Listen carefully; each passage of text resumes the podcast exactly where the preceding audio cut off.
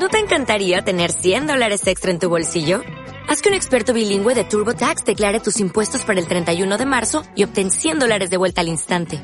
Porque no importa cuáles hayan sido tus logros del año pasado, TurboTax hace que cuenten. Obtén 100 dólares de vuelta y tus impuestos con 100% de precisión. Solo con Intuit TurboTax.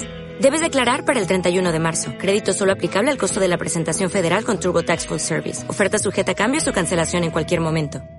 A mí me pasaba al principio que como que decía, ok, llego a la terapia y tal, y cuento todo, y de repente todo se acaba, y es como que, bueno, son 40 dólares, bro. O sea, es como que, fuck, es verdad, shit, bro. Rompe la magia del momento. sí, sí.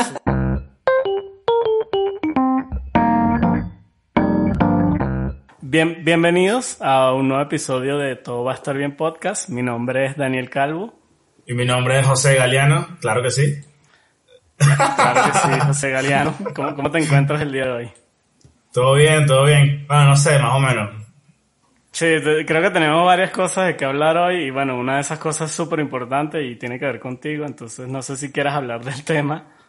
Bueno, nada, parece que tengo COVID. Mañana me hacen la prueba de COVID, pero pues, vamos ahí, vamos pues, X. No, Bueno, todo va a estar no hablemos, no hablemos mucho de esto porque queremos, todo va a estar bien. Exacto. mucho de esto porque hoy es un día especial, tenemos uno- una invitada. Exacto, y es un día súper especial para mí sobre todo porque finalmente logramos traer a un psicólogo al podcast que creo que teníamos tiempo queriendo y no es cualquier psicólogo o psicóloga, en este caso es mi psicóloga con la que creo que ya eh, tenemos una, una amistad y nada, muchísimas gracias por venir, Natalia Velasco. Gracias por invitarme a ustedes eh, a su podcast. Soy muy, muy, muy feliz de, de poder estar aquí y lo que necesiten, pues, y o las preguntas que sean, pues nada, aquí, aquí estaré. Brutal, brutal. Bueno, Yo quería comenzar con algo, con, o sea, como que ahorita decía Daniel y que, bueno, estoy feliz porque es una amiga y yo, Daniel, ¿estás seguro? Porque eso es lo que, eso es lo que te hacen creer ellos. Eso, sí, sí, sí. Sí, sí, sí, todo es parte, sí, sí, sí. Juegan con tu cabeza y te hacen creer todo eso, pero en realidad. No, mentira, pero está cool, ¿no? Porque, o sea, como que en verdad no son tus amigos, pues, son, es su trabajo, pues. Eh, no, te- eso, eh, bueno, sorry que te interrumpa, pero eso es algo que yo siempre le digo al final de cada terapia. Yo le doy como las gracias, le digo como que, mira, de verdad, gracias por tomarte el tiempo de escuchar todas estas huevonas que yo estoy hablando, todas estas mariqueras, por así decirlo. Y ella me dice como que no vale, obviamente, bueno, relájate, ¿sabes? Como que para eso estoy, yo como que bueno, bueno, de una. Y obviamente, pues, creo que, creo que de cierta forma, si, si, o sea, como yo lo veo, si yo te cayera mal, por así decirlo, si no fuéramos, eh, por lo menos tuviéramos un índice de amistad, no hubieses aceptado la venida al podcast, así que pues, Claro. todo, todo bien. Claro, claro. Es verdad. Eh, mira, antes de, de- de empezar y preguntarle a Natalia, yo solo quería mostrarles algo. En el episodio pasado yo hablé que estaba manejando la ansiedad dibujando y haciendo todas estas cosas, entonces ya finalmente terminé el cuadro que Maravilloso. voy a regalar. Está cool, está cool. Despertar, Para los que no saben, es de una serie de los 90. Y creo que ya luego lo, lo publicaremos en Instagram para las O personas. sea, que este es el que vamos a sortear para nuestros seguidores en Instagram. Exacto. Ok, hablando de seguidores, creo que es importante, ya que estamos comenzando, decirles que nos pueden seguir en Instagram como todobien.podcast y pues la gente que nos está escuchando no olvide suscribirse, creo que es la manera más eh, grande de apoyar este proyecto, suscribiéndose al canal de YouTube. Y igual estamos también en Spotify, nos pueden, nos pueden dar follow en Spotify, porque en Spotify no suscribirse, es, es seguir. Entonces, pues nada, solamente ese pequeño paréntesis ahí para que, para que la gente que se tripee esto, pues siga ahí eh, apoyando el talento podcastero. Nacional. Ajá. Llévatelo. Muchísimas gracias. Eh, bueno, nada, eh, quería empezar entonces com- comentando un poquito sobre lo que yo sé de Natalia y ella me corregirá luego sí. Pero bueno, Natalia es una psicóloga que se especializó sobre todo en la, en, en la parte de pérdida, ¿sí? Sí. O cuando se, se- perdemos a un ser querido, por así, en la muerte, por así decirlo de cierta forma. Entonces, nada, José y yo la verdad es que sí teníamos muchísimo tiempo queriendo traer, traer un, psicólogo, sobre todo porque estamos en, en cuarentena y la gente anda con demasiada ansiedad. Eh, bueno, él y yo estamos haciendo terapia y nos ha parecido lo máximo. Entonces queríamos, Natalia, que nos contaras un poquito de cómo ha sido tu carrera profesional, cómo, cómo, cómo te has visto, eh, cómo te ha afectado todo este tema. ¿Qué, nos puedes contar de ti? Bueno, pues muchísimas cosas por, por contarles. Eh, bueno, yo soy psicóloga en la Universidad de La Sabana, después me especialicé en psicología clínica en la Universidad del Bosque y mi recorrido pues ha sido en psicología clínica y de la salud, ¿sí? De la salud es porque eh, atendía pacientes eh, con algunas enfermedades que estaban avanzadas, ¿sí? Y pues acompañaba los procesos de fin de vida, ¿sí? Los procesos de fin de vida que de alguna u otra manera se traducen en duelo, entonces es como mi, como mi, mi especialidad, pero también hago pues la consulta externa, donde también hago mucha psicoterapia individual y pues también pues hay muchos casos también como ansiedad, depresión, em, rupturas de pareja, entonces digamos que ahí el duelo no solamente es de muerte, sino también el duelo de ruptura de pareja o pérdida de trabajo o cualquier pérdida, ¿sí? Eh, Entiendo. Yo comencé en un programa de cuidado paliativo. El cuidado paliativo es eh, pues es una de las grandes ramas de la medicina que hoy en día pues ya está más conocido, antes no se conocía tanto, pero ahora está un poco ya más con, mayor fama, ¿sí? Y allí acompañé procesos eh, donde pues las personas morían, pero también acompañaba a los familiares, porque pues no era un proceso fácil, era un proceso de despedida y ese proceso de despedida pues lleva muchas cosas emocionales, ¿cierto? Físicas y también espirituales. Entonces allí aprendí pues un montón, un montón donde eh, la persona pues se va desprendiendo tanto de sus cosas materiales, va desprendiéndose de sus familiares, de toda la parte emocional y sobre todo de su cuerpo, ¿sí? Y eso pues no es un proceso nada fácil, que es una despedida. ¿Sí? Pero al fin y al cabo, pues la muerte también es, es, un proceso natural, porque pues también hay muchas despedidas eh, cuando uno está vivo, pero pues también hay muchas despedidas cuando ya está uno al final. Entonces ese proceso yo empecé a acompañarlos y aprendí un montón, un montón de mis pacientes, donde claro, se arrepentían a veces de algunas cosas que no habían hecho en vida, pero siempre había un momento que era el final de la vida para arrepentirse, ¿cierto? O para perdonar, o para hacer cosas que de pronto no habían hecho antes, pero ya lo estaban haciendo en ese momento. Eh, y es un proceso muy bonito, que de pronto uno no lo ve, ¿sí? Porque pues uno dice muerte, no, terrible. Pero verlo desde otra perspectiva, pues es acompañar a esas almas que dicen, bueno, aquí lo dejo todo, pero pues voy a irme bien. Entonces el irme bien, ¿sí? Compete hacer muchos procesos también, pues, psicológicos. Entonces, sí, es una experiencia, fue una experiencia muy, muy, muy bonita y una de las grandes cosas que me dejó es la relación consigo mismo, porque a lo último tú te vas desprendiendo de muchas cosas y muchos procesos hasta de tu propio cuerpo, pero lo último que siempre queda, siempre, siempre es la relación contigo mismo, siempre. Entonces pensaba yo, pero ¿por qué uno no forja antes esa relación con uno mismo? ¿Por qué no hacer esos procesos internos? ¿Por qué dejarlo hasta el final? Entonces allí comprendí, pero ¿por qué tenerlo al final y no hacerlo antes. Entonces ahí comencé un proceso y un programa pues psicológico que he creado que se llama Conócete para transformarte. Y ahora pues me dedico a Conócete para transformarte en pues personas que no están en fin de vida, pues también eh, se pueden dar, pero sobre todo para personas que ahora sí están en esos procesos internos. Y la cuarentena pues ha sido una gran, digamos como un empujón que, nos ha dado para mirar no hacia afuera, sino mirar hacia adentro. Entonces, cuando uno mira hacia adentro, ya va mirando esos procesos que antes uno no había visto, pero que es momento como ahora de darlos. Entonces, eh, ahora yo atiendo pues pacientes online, ¿cierto? También tengo pues mi consultorio y también atiendo algunos presenciales, no todos. Eh, y, y, allí hago pues todos esos procesos internos que la persona llega, ¿sí? Pueden ser duelos, ¿sí? Pueden ser cosas que no se habían, digamos que, ah, o no se habían dado como ese proceso antes y lo están haciendo en este momento. Y sobre todo forjar esa relación con uno mismo, porque si uno está bien con uno mismo, ya el resultado va a ser pues mucho mejor. Entonces también tengo pacientes eh, con ansiedad porque pues claro la cuarentena ha hecho que se exacerbe todos estos síntomas de ansiedad, todos estos niveles que, que uno tiene y pues de alguna u otra manera sí se pueden controlar. Entonces ayudo en esos procesos y soy feliz de acompañar esos, estos procesos y sé que la persona tiene muchos recursos personales que no se ha dado cuenta que los tiene, ¿sí? Pero que los puede potenciar para que esté mucho mejor. Ya, ok. Cuando, cuando, cuando decías lo de este, acompañar a personas que están como en, en enfermedad avanzada, sí. yo, yo, yo pensé que era como los familiares, o sea, como que no pensé que literal era la persona enferma. Pero, wow, debe ser muy, muy denso como que darte cuenta que, no sé, o sea, obviamente para mí, sé que veo como la muerte muy de lejos, aunque creo que tengo COVID. Este... o sea, no sé, es como... que, negativo, que negativo. O sea, no sé, es como de... O sea, no quiere, no, no como que la gente no quiere pensar en ese momento, ¿no? Obviamente. Y digo, ah, debe ser un, trabajo no, no muy fácil.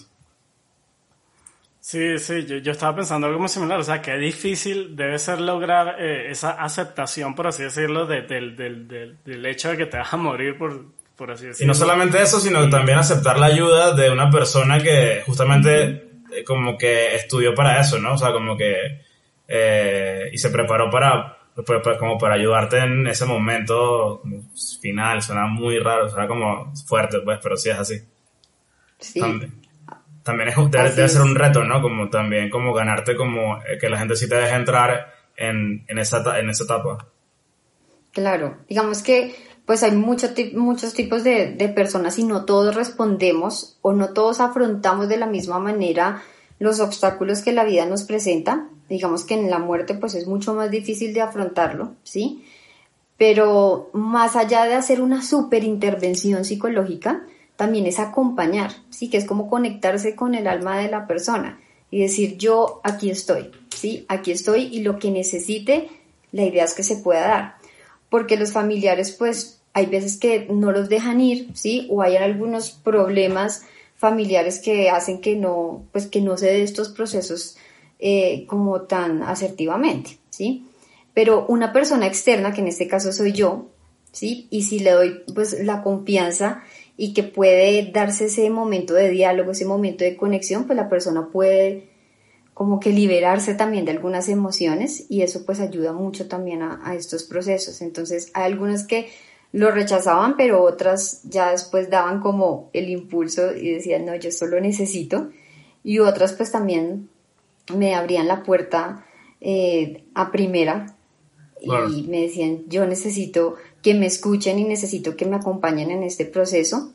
Y también hacía una bonita labor con la familia, porque también era un puente para que la comunicación fuese más asertiva y que no tuvieran tanto miedo, porque pues el miedo a la muerte hace como, no, yo no puedo decir eso, yo no puedo llorar, yo no puedo, no puedo porque pues está en un momento muy vulnerable. Pero en ese momento tan vulnerable, pues sí es totalmente válido llorar, es totalmente válido perdonar, es totalmente válido decir qué quiero y qué no quiero. Entonces ayudaba también en ese puente y se daba unos procesos maravillosos. Claro. Y, vale, vale. Este, yo, yo te quería preguntar algo, porque bueno, eh, yo soy una persona que durante mucho tiempo intentó ir a terapia. Eh, Aquí como saliéndonos un poco de, de, este tema, de que estamos hablando de lo que habías hecho. Este, pero bueno, yo, eh, yo cuando me mudé a México, como que antes de, antes de venirme a México viví en, igual en Bogotá. Eh, y en Bogotá como que tenía familia y tal. Y luego me mudé acá y pues acá estoy... O sea, no sé si solo es la palabra, pero eh, no tengo familia como, así de... Entonces como que hubo como varios momentos en los que me sentía como muy solo y ya sabes, y la depresión y no sé qué. Y como durante mucho durante varias veces intenté ir a psicólogos y, eh, bueno, por lo general siempre iba que es la primera terapia y decía, ok, mm, qué raro es esto, no voy pendiente, ¿no? Eh, y luego como que, bueno, ok, ya necesito ayuda otra vez, voy a intentar con otro psicólogo. Y así como que fui varias veces y logré, no sé, máximo ir como a tres sesiones de un solo terapeuta y, nunca supe realmente, o sea, como que siento que es algo muy personal en el que como que tienes que realmente como hacer match con la persona, o al menos así fue como me pasó a mí, ¿no? Este, y hasta ahora que, oye, siento que eh, estuvo como que mi, mi, mi psicóloga actual también así, como que siento lo mismo que Daniel, como que para la quiero mucho porque es como que siento que me ha ayudado demasiado y me encanta como sentir que ella tiene como todo súper claro, aunque igual y, no sé, pues, es, como lo que uno siente, pues, ¿no? Y, mm, pero a lo, lo, que iba con todo esto es que siento que es, como, como un tema como medio de, de ir como, como dándole la oportunidad a, dándote como esa oportunidad a ti mismo. Y, este, también quería hablar sobre los tipos de terapia, porque también antes de dar con esta psicóloga, lo que hice fue como investigar un poco sobre los tipos de terapia y estaba entre psicoanálisis, este, terapia gestal, gestal, ¿sí? ¿sí? Gestalt, sí. Y, y conductual, ¿no? Eh, este, y las gestal se me son como que se me son muy raras, así de una, y dije como que no, esto, esto no, no, es para mí. Es para mí. ¿Cómo, cómo es la gestal? Porque no... Bueno, no sé si... No conozco. Este, para, eh, Oye, es que no sabría muy bien cómo decir. Eh, ¿Tú nos podrías como contar un poco mejor sobre, sobre esto, sobre la gestal? Claro, pues digamos que hay, hay varios tipos de, digamos que de, de, enfoques, ¿sí? En la, en la psicología clínica. Entonces está el psicoanalista, ¿cierto? El cognitivo-conductual y el gestalt, ¿cierto? Que pues cada uno lleva a ayudar al paciente, pero pues de distintas eh, herramientas, ¿sí? Entonces, eh, por ejemplo, la gestalt, pues es como, es como un círculo, ¿sí? Así como que lo... Y es como muy, ¿cómo lo explico? Como sistémico, es decir, que es muy dinámico, ¿sí? Entonces, pues sí, tienen algunas herramientas, ese no es mi enfoque, ¿sí? Por ejemplo. Sí. Entonces, mi enfoque es un poco más cognitivo-conductual, ¿sí? Pero pues también hay algo muy importante, aparte de todos los enfoques, y es poder eh, tener la conexión con el paciente y que el paciente se ajuste también a tu enfoque, ¿sí? Porque hay enfoques que para todo el mundo de pronto no le sirven, no es que sea bueno o malo, ¿sí? Tal vez, por ejemplo, el psicoanálisis que trabaja más hacia el inconsciente, pues tal vez una persona pues no, no se ajusta a eso, pero también pues porque va a depender de, de, de la persona, ¿sí? Entonces, pues tal vez eh, lo que te pasó a ti, José, es como que sentías más conexión con alguna terapia o también con el psicoterapeuta que, que te estaba, que te estaba, digamos que guiando. Entonces, estas, estas terapias pues también dependen de cada uno y de la conexión que tenga cada, cada, cada persona. Yo me acuerdo que la primera terapia a la que fui fue con, con un hombre y él tenía la mitad de la cara eh, como que no la movía. Y como que eso me sacó demasiado de onda y fue como que, man, no puedo, no, no, no sé, como que se me hizo un... Te distraía. Sí, sí, sí, sí, sí, Y de hecho él me dijo como que, mira, tuve un accidente, esto no va a pasar siempre y tal, pero igual fue como que, no, ya, chao. o sea, perdón, o sea, como que... No, no, sé, como que no quise darle otra oportunidad, simplemente me sentí muy incómodo y ya está, y como que no, no, solamente fui una vez, pero lo que también les iba a contar, que también, bueno, también fui a, como a, con un psiquiatra, y pues él ya fue de una así como que, no, eh, estas pastillas y tal. Y yo, fuck. me, me, dio como miedo el tema de como comenzar un tratamiento con pastillas. Sentía, que, sentía como que no estaba en ese momento. Como que dije, creo que pudiese como que, o sea, porque él sí me dijo como que, puedes eh, comenzar este tratamiento con pastillas, que es lo que yo te recomiendo, o podrías comenzar como eh, terapia, como terapia psicológica, pues. Y yo, bueno, vamos a comenzar mejor con terapia psicológica, aunque tú quieras que yo tome pastillas, pues, porque coño, no, muy pendiente. Este, y bueno, y ahí tomé la decisión de probar estas dos últimas que no había probado todavía, que era la conductual, bueno, el enfoque conductual, eh, eh, ¿cómo se dice? Completo, conductual. Cognitivo-conductual. Con, Cognitivo-conductual, ajá. Y, y también el psicoanálisis. Y lo que hice fue que comencé dos tipos de terapia al mismo tiempo. Y, me, metí en un, me metí en un rollo porque, porque las dos me encantaban, o sea, era como que me sentía muy bien con, en, las dos en las dos terapias. Y, con dos personas diferentes. Sí, como que los martes me veía con, con la terapeuta eh, cognitivo-conductual y los sábados eh, eh, era psicoanálisis. Entonces como que sí es bien diferente, es muy diferente. Y este, siento que, y bueno, al final decidí quedarme con conductivo conductual porque siento que es como más, vamos a resolver como que lo que está pasando ahora, como que es más de, de eh, cómo te está yendo como esta semana o qué, qué, está pasando en tu vida y un poco como entender un poco lo que está sucediendo, los porqués y trabajar en torno como a tus conductas. Y entonces, no sé, como que me gusta me, me, gustó más ese, ese lado, aunque con la otra era así una lloradera todos los días.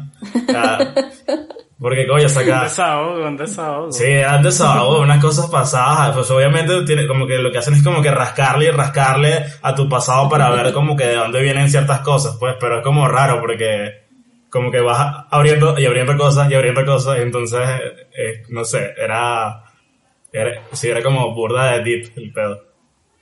Ok, ok. Bueno, hasta el momento creo que yo no he llorado todavía en mi primera terapia y yo espero, espero no hacerlo. Pero ¿por qué no? ¿Qué tiene? No sé, creo que me incomodaría un poquito. No, vale. Disculpa, perdóname. No, que... no, vale. No es importante que puedas expresar las emociones, Dani. Bueno, es verdad, es verdad.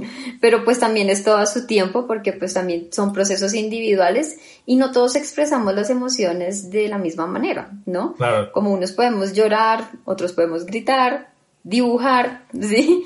Son muchas di distintas maneras de expresar la emoción, pero lo más importante es que se exprese y pues que se dé como, como ese proceso interno tan, tan importante que, que hoy en día es, que es poder mirar hacia adentro, ¿sí? Y poder transformar todo el dolor o todo ese malestar emocional que, que se tiene, independientemente pues de la, de la situación que sea, para, para, para transmitirlo de una manera ya más como un aprendizaje, ¿no? Y que pues uno realmente tenga esas herramientas que uno tiene como ser humanos para poder eh, lidiar con, con, el dolor o con las situaciones que se van a presentar. Porque hoy tienes una situación X que te puede dar malestar emocional, pero mañana, en dos años y en cinco años también puedes presentar una, pero si uno ya tiene como esas herramientas para poder abordar el problema, uno ya está más forjado internamente para poderlos afrontar de la mejor manera. Claro. Vale. Y, ojo, perdón, antes de que continúes, quería, quería decir, o sea, que lo de la lloradera no lo decía como en mala onda, o sea, más bien lo decía muy cool, pues, No, era así no, de... Yo, yo tampoco Ah, lo ok, decía ok. mala onda. Yo, yo entiendo que, yo entiendo que es como en la tele dice, que, o sea, cada quien se expresa de diferentes formas. Yo creo que la- la- cuando llegue Yara, que estoy seguro que va a pasar en cualquier momento, así que para que te vayas Bueno, preparando. deberías, deberías llorar aquí en el podcast para que le metamos Es ahí... verdad. Empecemos. No, pero creo que sí va a ser un momento como muy decisivo, por así decirlo, de, de- como mi persona, ¿sabes? Como que le estoy llorando a una persona que, que o sea, por, por mis problemas, no sé, creo que sería un momento muy fuerte para mí, por eso digo que espero no hacerlo, porque creo que me, me, me pondría un poco nervioso, no sé, no, no sabría cómo manejarlo. Pero bueno, an- antes que se me olvide, hay algo que quería preguntarte, y fue algo que mencionaste que so- sobre todo este tema del duelo, que tú acompañabas a las personas en sus últimos momentos. Y entonces yo, yo quería hablar un poco de la dependencia. Y claramente, o sea, si, es que como yo lo veo, si yo me estoy muriendo y una persona se me acerca y me ayuda, o sea, yo, yo creo que yo dependería mucho de esa persona para aceptar, como tú dices, todo este tema de que, coño, o sea, dentro de poco puede que me vaya, de cierta forma, de este plano. Y yo, yo quería preguntarte, además de la dependencia que puede crear un paciente en, en general contigo, ¿tú alguna vez creaste algún tipo de dependencia con, con un paciente? O sea, dijiste como que, vea, esta persona de verdad he creado una conexión, a esa, esa persona le pasó algo, se murió, se fue o lo, lo que sea, y tú digas como que, vea, de verdad me afectó porque creo que sí tenía una relación. Ah, nos pusimos bonita. personales aquí, vamos a ver. Exacto. No, no, lo que pasa es que, ya, y perdón, ya te dejo responder, lo que pasa es que como yo lo veo, uno llega a los psicólogos para hablar de sus problemas, pero uno nunca piensa que los psicólogos también son personas y que muchas veces tienen sus propios problemas y a veces los reflejan en otras personas. Entonces es como, ¿sabes? Es como un, dar y recibir. Es como que esta persona me está contando sus problemas y yo de cierta forma también siento una conexión con, con el paciente, ¿no? Así es como yo me lo imagino, pues. Claro, digamos que eh, uno crea una conexión con el paciente y eso es pues maravilloso, ¿sí? Y uno tiene que partir pues que también el psicólogo es un ser humano, entonces pues también uno siente, ¿sí? También uno tiene sus propios problemas, pero pues la relación de terapeuta y, y paciente, ¿sí? Pues uno tiene que tener mucho cuidado porque uno utiliza un, un como un principio que es la neutralidad, ¿sí? La neutralidad es que mis creencias no se pueden pasar a la otra persona, ¿cierto? Eh, o mis, digamos que mis, eh, sí, por ejemplo, creencias religiosas o creencias políticas, o, lo- o yo pienso que eso es así, no, toca manejar la, la- la neutralidad ante todo, ¿sí? Y ya en tal caso que eso pues llegue a pasar, pues sí te tocaría cortar como la, la relación terapéutica, ¿sí? O que tú creas que estás generando una dependencia también con el, con el paciente, ¿sí? Pero claro, uno siente también, eh, digamos, el dolor humano, ¿sí? Y eso pues se llama también como eh, esa compasión, ¿sí? De sentir como, uy, no, pero esto, esto duele, ¿sí? Esto pega. Pero pues también en, en, los psicólogos pues tenemos también como, por decirlo de alguna u otra manera, como un blindaje, ¿sí? donde pues también yo no puedo pasar mis emociones, ¿cierto? O mi dolor o lo que yo siento a la otra persona porque ahí no la estaría ayudando pues de verdad. Y en el momento que yo sintiese eso, digamos como terapeuta, pues tengo que cortar la relación terapéutica. Pero pues uno como ser humano también pues se siente. Y sobre todo, digamos, si una persona pues va a partir, pues es como, uy, no, esto es un, caso complicado, alguien joven o un niño, pues es, es, es difícil pero nosotros pues sí tenemos que tener también nuestras propias estrategias para también afrontar también este tipo de cosas. De hecho, se dice que un, psicólogo pues también debe tener su psicólogo, ¿no? Un psicoterapeuta. Yo lo tengo, por ejemplo. Yo lo tengo. Bueno, no sí, yo lo tengo porque en algún momento, pues claro, para uno también este dolor o si uno se carga con algunos casos, ¿sí? Eso también pues es, es importante poderlo expresar. Entonces, yo sí recomiendo que los mismos psicólogos también tengan su propio psicólogo, ¿sí? Para que puedan ayudar también a, este tipo de, procesos que no es tan fácil porque pues somos seres humanos, también sentimos, también tenemos nuestras propias experiencias. Vale, y eso me, da curiosidad, o sea, ¿qué herramientas te puede, tú como psicólogo, qué herramientas te puede dar otro psicólogo que ya tú no tengas? Sabes, que tú no puedes decir, yo puedo manejar esto de cierta forma, o sea, ¿qué te puede aportar otra persona de tu misma área?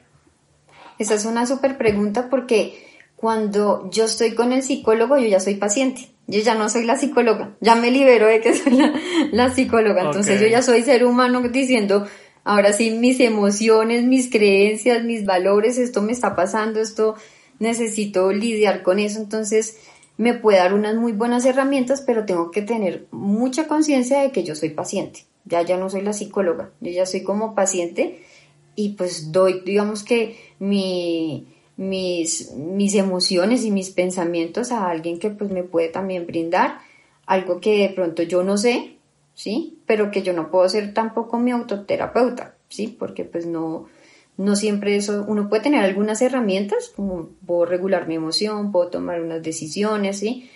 Pero ya con otro psicólogo pues es como ya soy paciente, no soy psicóloga.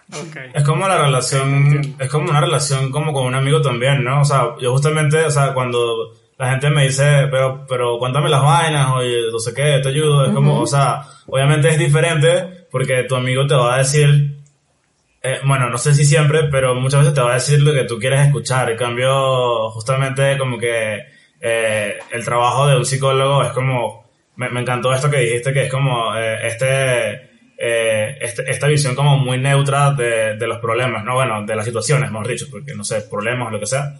Eh, y si es diferente, y me imagino que justamente es lo mismo, o sea, como que tú también necesitas como ese, esa visión de afuera neutra, entonces, pues al final todos somos personas.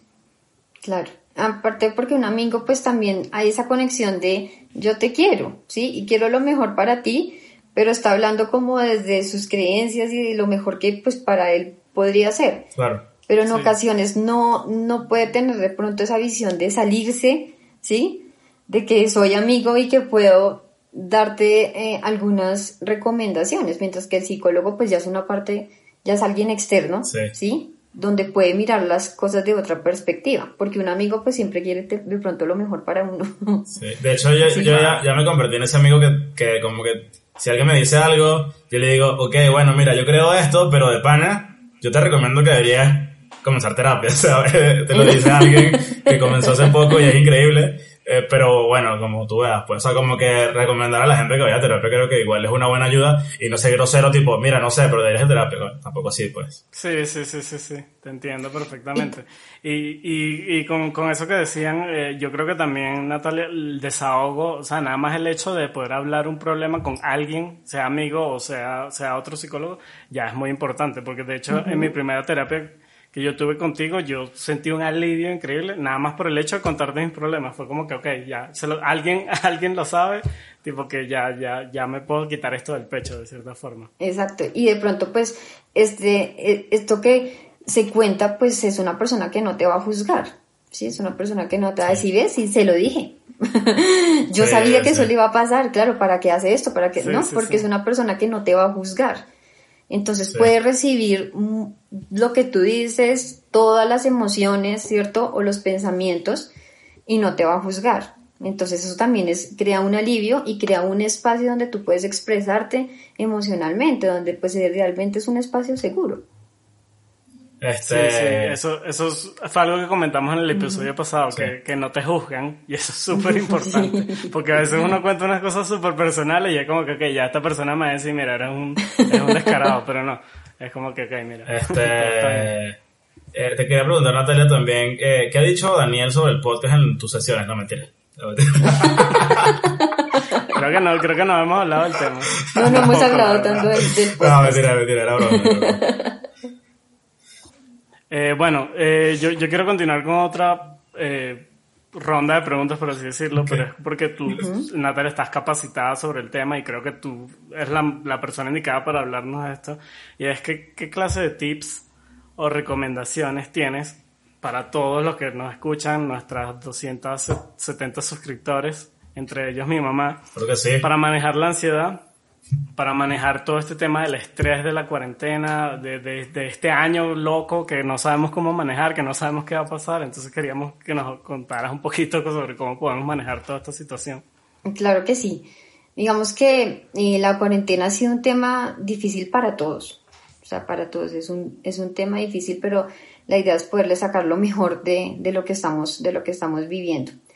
Y yo pienso que pues esto es un proceso de adaptación. Entonces no es como ya, hagamos esto y hagamos lo otro y va a estar mucho mejor, sino que también es vivir ese proceso que hemos vivido todos, que es un proceso de adaptación y de alguna otra manera es un duelo. porque un duelo? Porque estamos o perdimos, ¿sí? Cosas que antes podíamos hacer y ahorita no lo podemos hacer. Entonces es darle como también ese paso de puedo hacerle duelo a lo que yo antes hacía, que podía salir y que salía con mis amigos y salía normal al cine y salía normal al bar y, y ya está. Entonces, darse como también ese espacio de hacer el duelo y expresar las emociones. Entonces, lo primero pues es expresar, ¿sí? Pienso que ese es mi primer tip para dar y es si tengo algunas emociones como la ansiedad, tengo ira, tengo tristeza, nostalgia, pues expresarla, ¿sí?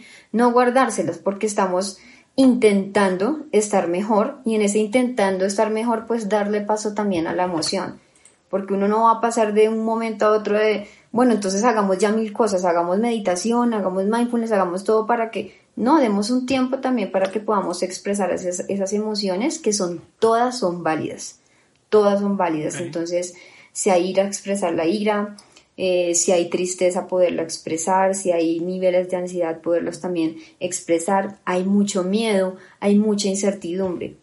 Entonces lo primero es expresar. Expresar puede ser llorando, pintando, ¿sí? Eh, de muchas maneras para, para expresar la emoción, pero primero es como validarla, como, pues sí, me siento mal, hay días que yo puedo estar con mucha ira y otros días son normales, pero hay otros días que está el desespero, que como yo, ¿qué hago? Entonces es poder un poco como normalizar y validar también esas, esas, esas emociones, ¿sí? Em, vale. Ya después cuando uno pues ya entra como en, en, un proceso donde, bueno, ya tengo estas emociones y tengo que adaptarme a la nueva realidad, porque igual todos estamos en eso, en adaptarnos a la nueva realidad y las realidades son diferentes a todos, ¿sí? Porque pues yo estoy acá en mi casa y bien puedo hacer mi teletrabajo, pero otras personas no lo pueden hacer. Entonces es como volverse a adaptar a, algo que es nuevo, pero se logra, ¿sí? Em, otro tip que doy es hacer una rutina, ¿sí? Una rutina, el ser humano es muy, es, es muy, digamos que automático, o estamos, digamos que, diseñados para que tengamos alguna rutina. Entonces, como la rutina cambió, es importante generar una nueva rutina con lo que estamos viviendo hoy. Pero siempre tener algo que hacer, porque también es, me levanto, hice un trabajo, me desconcentro, procrastino, ya no sé qué hacer, entonces, porque claro, no hay una rutina a esta nueva realidad, entonces es poder formar una rutina, ¿sí? Donde tú puedas trabajar que sea efectivo, ¿sí? Después de trabajar, pues también tienes tu tiempo para tu casa, tu tiempo para compartir con los familiares. Y algo muy importante es darle a esa rutina algo de, digamos que de un toque psicológico o un toque espiritual, ¿sí? Donde tú puedas también recargarte un poco más. Entonces son, son actividades que te puedan a ti eh, dar como alguna paz o dar como una, una, una, tranquilidad dentro de todo ese caos que, que uno vive. ¿Sí? Porque uno está acá encerrado, pero pone las noticias y ya está como el mundo se está acabando, qué es lo que está pasando y eso genera mucha ansiedad, ¿sí? Entonces dentro de la rutina poner pues otro, otras actividades y ahí va pues como mi tercer tip, ¿sí? Que es hacer otras actividades que tú antes de pronto hacías y las dejaste de hacer o algunas actividades nuevas, ¿sí? Por ejemplo, bueno, yo nunca he cocinado, pero me encanta poder experimentar hacer tortas o una nueva receta, eso ayuda mucho porque es una actividad que te saca también de donde, del momento donde estás tan como tan, tan ansioso, ¿sí? sí, sí, em, aprender un nuevo idioma, aprender un nuevo instrumento, hacer un podcast. hacer un podcast, por ejemplo, ¿sí? Em, escribir. Y pues una de las que yo más recomiendo es eh, la meditación, el mindfulness también, que es una, un tipo de meditación, eh, o yoga, porque hace que también tú puedas em, volver a ti ¿sí? Centrarte en ti y poder tener esa calma, porque yo creo que todos los seres humanos sí tenemos la gran capacidad de calmarnos, ¿sí? O de tener como esa paz interior. Lo que pasa es que hay veces que hay muchos pensamientos, ¿sí? Que hacen que no nos dejen. Y la misma rutina que llevábamos antes, ¿sí? Que era de hago, me levanto, transporte público o llego al trabajo, listo, trabajo, cocino ya o algo y, y me duermo pues hace que no veamos el valor de podernos aliviar a nosotros mismos. Entonces, la meditación y este tipo de prácticas son súper importantes para que uno pueda estar en paz interior y pueda como conectarse con uno mismo. Eso me parece muy importante también para disminuir la ansiedad. ¿Sí? brutal. ¿Tú, has hecho alguna, Daniel, de estos tips? Sí, claro, ella, ella me ha dado varios. Bueno, por, por lo menos eh, el, el, de mantenerse ocupado, sobre todo el de hacer nuevas actividades, obviamente lo estoy haciendo con todo este tema de los cuadros. Me ha ayudado un montón, de hecho creo que es lo que me, más me ha ayudado. El mindfulness también lo estoy aplicando un poco. Eh, hemos hecho mucho, eh, ¿cómo se llama? Terapia de respiración, ¿no? no sé si ese es el nombre. Sí, pero, respiración consciente. Pero no sé si eso es muy, muy de, mí, porque yo, mi caso particular fue porque yo tuve un ataque de ansiedad y me costaba respirar, entonces el tema de la respiración me, me, me funciona a mí buenísimo porque, ¿sabes? Cuando sentía que me estaba dando la ansiedad era como que, ok, no quiero que me vuelva a dar lo mismo, entonces voy a respirar calmado y entonces eso también me ayudó un montón. Entonces, sí. Y también el tema de la meditación, yo como que decía, ay, qué hueva, pero es súper útil. Es, sobre todo, bueno, no sé, yo ya como que pasé un poco eso, porque igual me estaba dando como, no sé, era como raro, pero me daba ansiedad como para, a la hora de dormir, tipo, no, o sea, como que ya estaba cansado, pero no me podía dormir y me daba ansiedad no poder dormirme, entonces la ansiedad causaba que no me podía dormir, entonces era como un círculo, lo mismo. Sí, sí, sí. un círculo vicioso ahí, ladilla.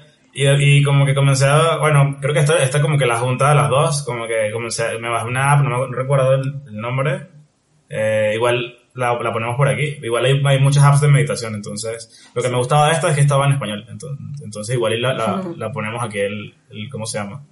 Pero me acuerdo que comencé a hacer una, una sesión que justamente era sobre tu respiración, o sea, como que era como contar como el, las veces que respirabas y luego como ir disminuyendo y no sé qué, y de pana eso como que llegaba un punto que casi que me quedaba dormido haciendo la sesión porque como que llegas a un punto muy así de relajación muy cabrón. Y por ejemplo, a, mí lo que, a mí lo que me pasaba es que me da, o sea, la ansiedad me causa como arritmia así cabrona y pues yo tengo una condición cardíaca, entonces como que ya siento que me voy a morir. Entonces era horrible, pero después la meditación eh, y sobre todo esta que era como muy ligada hacia ejercicios de, respiración como que me ayudó, me ayudó bastante. Aunque ya no lo hago, la verdad, como que sí la dejé de hacer. Okay. Es importante que lo hagas con ritmo. y uno se va entrenando, va entrenando la mente a, decir como, bueno, ya es momento de estar en, en, el presente, porque una de las cosas más valiosas de la respiración, ¿sí? Es poder estar en el presente, ¿por qué? Porque si tú estás en el futuro, ¿cierto? Estás creando pensamientos que te pueden generar ansiedad, porque estás generando como películas de qué va a pasar, así sea corto o a largo plazo. Y si uno va al pasado, ¿sí? Puede tener algunos pensamientos de frustración, ¿sí? Un poco de nostalgia, depresivos, por decirlo así. Entonces tampoco está en el hoy, en el ahora, ¿sí? Entonces la respiración hace que te pueda disminuir esos niveles de ansiedad porque estás en el aquí y en el ahora. esto es lo único que, que hay, esto es un momento muy, muy valioso, ¿sí? Entonces eso hace que también todos los niveles de ansiedad y de estrés que uno vive pues puedan darse. Pero solo se da también si uno lo entrena también, no es como una vez y ya, sino que es poder seguirlo día a día. Sí, como que lo que pasó conmigo fue una herramienta para vencer como que ese momento en el que estaba y como que lo hice seguido durante el, durante el tiempo que me pasó y ya como que dejé de hacerlo, pero sí estoy contigo que debería como, debería ser como algo habitual. Pero creo que, bueno, no sé si a todo el mundo le pasa, pero a mí me gusta mucho construir nuevos hábitos, así es como lo más cabrón. Entonces, sí, igual es difícil. Pero sí, se puede, sí se puede. Entiendo, a mí también me cuesta un montón. Y de hecho me han recomendado muchísimo la meditación, pero a mí lo que me cuesta la meditación es que no, yo me distraigo demasiado fácil, entonces cierro los ojos y ya estoy, la mente se me va por otro lado y quiero hacer mil cosas y digo, tengo que ser productivo y en eso es cuando el momento en que debería estar calmado, es como que no, que ese es el momento en que quiero ser más productivo y tengo mil ideas y quiero hacer un millón de vainas, pero sí, sí, te entiendo. Y eh, ya la última, la última ya, este, es que, es que, se me acaba de ocurrir otra cosa, pero como que ya está quedando larguísimo este episodio. Eh, eh, eh, ahorita que hablabas de la empatía, ¿te ha pasado que hay una terapia que tú dices como que, ok, este problema es una bobada, ¿sabes? Como, es como, es como al contrario todo de que, como de, no, no siento como tanta empatía por este, por este problema porque siento que eh, se está, está como, es muy superficial o algo así, o también, o sea, porque veo como el, el como haces match con alguien y como que quieres ayudarlo y tal, y como que también lo contrario, que es como de que, pero, no, o sea, no, no entiendo ni siquiera cuál es el problema dentro de esto, o sea, como problemas muy superficiales o cosas así. En ese caso, eh, también, o sea, me imagino que también tienes que aceptar seguir con la terapia, ¿no? Porque al final, pues, la persona lo necesita o no sé. Esa es una súper pregunta, porque mira que eh, algo que dices como que de pronto este problema no es tan grave, entre comillas, pero en realidad sí, porque para la persona sí es un gran problema, ¿sí? Claro. Entonces, como uno no puede ponerse en que no, este no es tan grave porque pues de pronto este podría ser mucho peor, ¿sí? No porque es poder tener la compasión de sentirse realmente del lado del otro, ¿sí? Y decir como pues, aunque puede ser un problema mínimo, para la persona no es tan mínimo. ¿sí? Entonces, es más, el, a, veces el dolor como que, como puede ser una pérdida de una persona, ¿sí?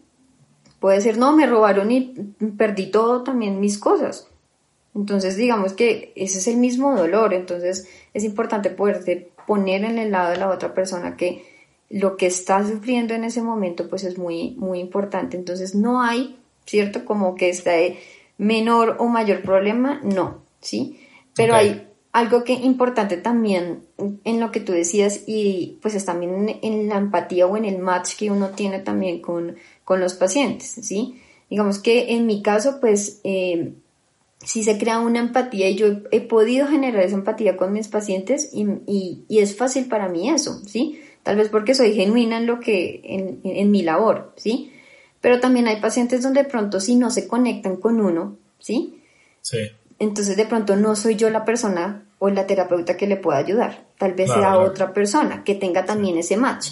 Y no es que yo sea buena o mala, o que la otra terapeuta es muy mala o es muy buena, no. Es de pronto como ese match que uno puede tener con la persona y uno dice como sí, de pronto, no sé si te pasó a ti, eh, José, que tú decías como que pasé de una terapeuta y como que sí, después decías no, porque hay, hay personas en las que uno dice, sí, esta persona está súper chévere, yo puedo contar mis cosas, pero hay otras personas como que uno dice, de pronto no, y no es que sean buenos ni malos, sino que también es esa, esa empatía que, que uno crea. Sí. No, está brutal. Y sobre todo, o sea, yo lo que sí tuve claro después de un tiempo, de, de como, bueno, después de haber tenido como algunas terapias, fue que quería como terapia con, con una mujer. No sé, porque por alguna razón me sentía más cómodo hablando con, y no sé si tienes como una vaina de, de mommy issue o algo así, no sé, pero como que me siento como más, más abierto como hablando con, con una mujer, pues, y bueno, creo que entra como dentro de eso de hacer match con tu terapeuta.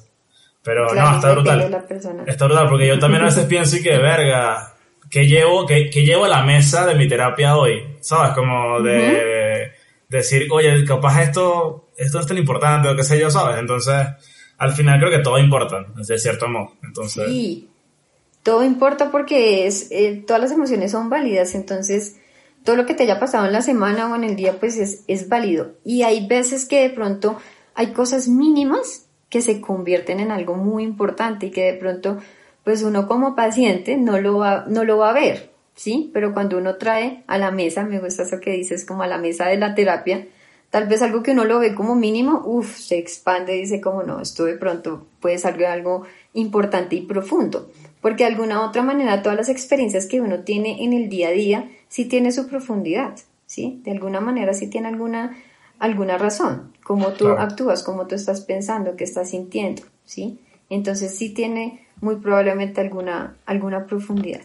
claro, no, está Vale, brutal. vale, vale.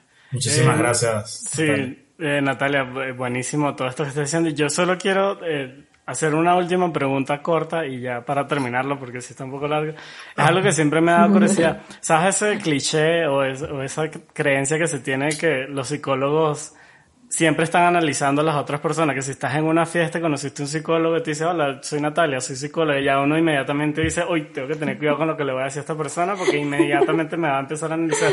Eso, ¿tú crees que es cierto o, o es completamente falso? ¿Tú sientes que tú analizas a todas las personas con las que hablas o tú creas, o sea, separas eso por completo de las terapias? Me encanta esa pregunta, Dani, me encanta, porque hay veces que los psicólogos en alguna manera nos catalogan como usted me está analizando y nosotros somos seres humanos, o sea, yo también puedo salir de rumba y conocer gente y no tener que analizar absolutamente nadie porque soy yo.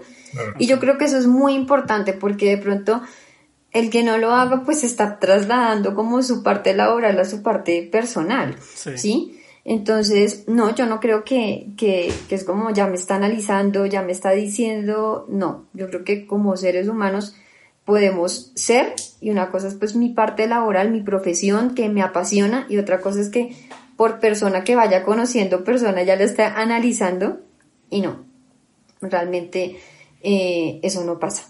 Vale. Eso no pasa. Es bu- ¿sí? es bu- es bueno Eso no saberlo. pasa.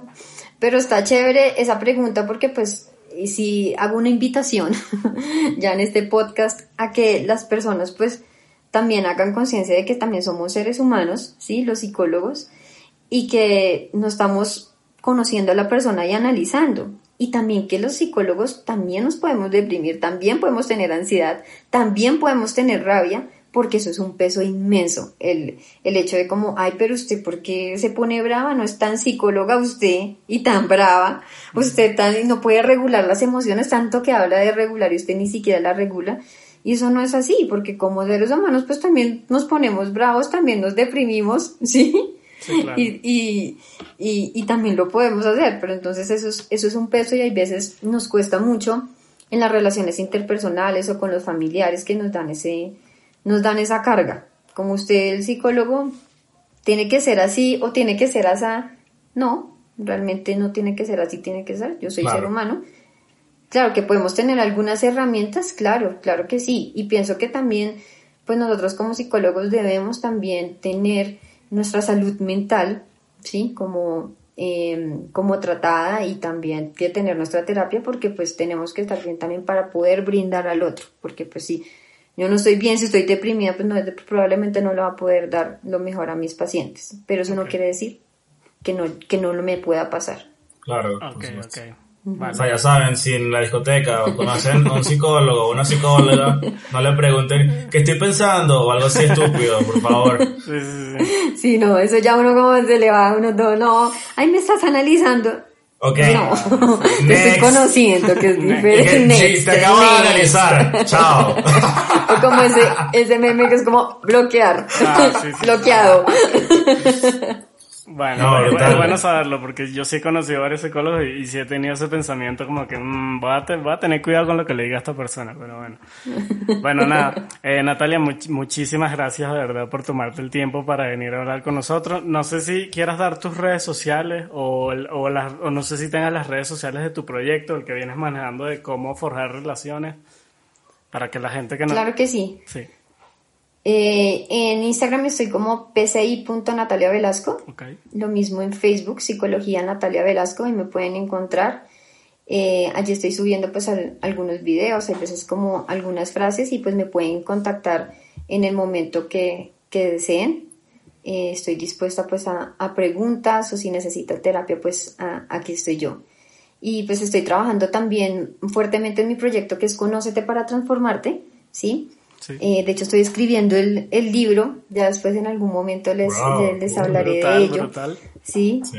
Eh, pero pues la idea es que podamos tener ese momento con nosotros mismos, que nos podamos conectar con nosotros mismos y que cuando está uno bien con la relación con uno mismo, pues lo demás es un resultado, ¿sí? Y que podamos ir no de afuera hacia adentro, sino de adentro hacia afuera, para que el, el resultado sea, sea un poco más consciente cuando uno está conectado con uno mismo. Entonces, pues ahí les dejo eh, para que me sigan y, y, pues para que me contacten cualquier cosa que necesiten. Vale, brutalísimo. Buenísimo. Este, una pregunta, ¿pueden tomar eh, terapia de gente fuera de Colombia? Claro que sí, tengo ahorita ¿Sí? pacientes, tanto así como dicen nacionales e internacionales, Wow, wow. porque eh, como lo estoy haciendo online. ¿sí? Eh, funciona y funciona muy bien. La verdad les tengo que confesar que al principio no sabía que funcionaba tan bien, porque pensaba que la presencialidad era muy importante, pero también lo online funciona, tiene mucha calidad y, y se puede hacer una muy buena terapia. Ok. ¿sí? Entonces, tengo pacientes eh, desde Medellín hasta París, tengo, tengo pacientes y, y funciona bastante. Ok, Entonces, también pueden acceder a esa, a Para esa- que la gente a esa que esté- de terapia. Este fuera de Colombia nos escucha, sepa que igual puede como contar contigo. Sí, ya saben, escríbanle Sí, sí, todo sí. lo que quieran, fastidienla bastante por redes sociales. No, no, no, no. Síganme, síganme. ok.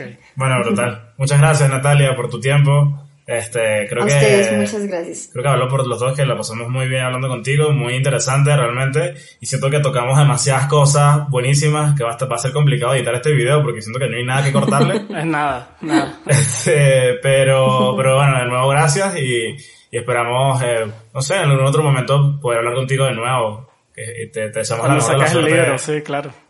Te deseamos Claro la mejor de la suerte con tu proyecto y bueno, con tu libro también. Muchas gracias. Eh, de verdad, me encantó hablar con ustedes. Está muy chévere, muy divertido y, adicional que pues también eh, es, es un podcast como genuino, lo llamaría así. Entonces, donde se puede, se puede hablar de cosas que no necesariamente tienen que estar escritas en un libreto, sino que están, están como de, de, cada, de cada persona, de lo que son ustedes, de lo que soy yo. Entonces, gracias por invitarme. De verdad, lo disfruté mucho. Ah, tranquilo. Bueno, brutal. Este, bueno, listo, ¿no? Sí, ya, ya. Gracias. Eh, no olviden seguirnos, suscribirse, darle like, comentar, seguir a Natalia, darnos follow en Instagram, darnos follow en Spotify y ya. Chao.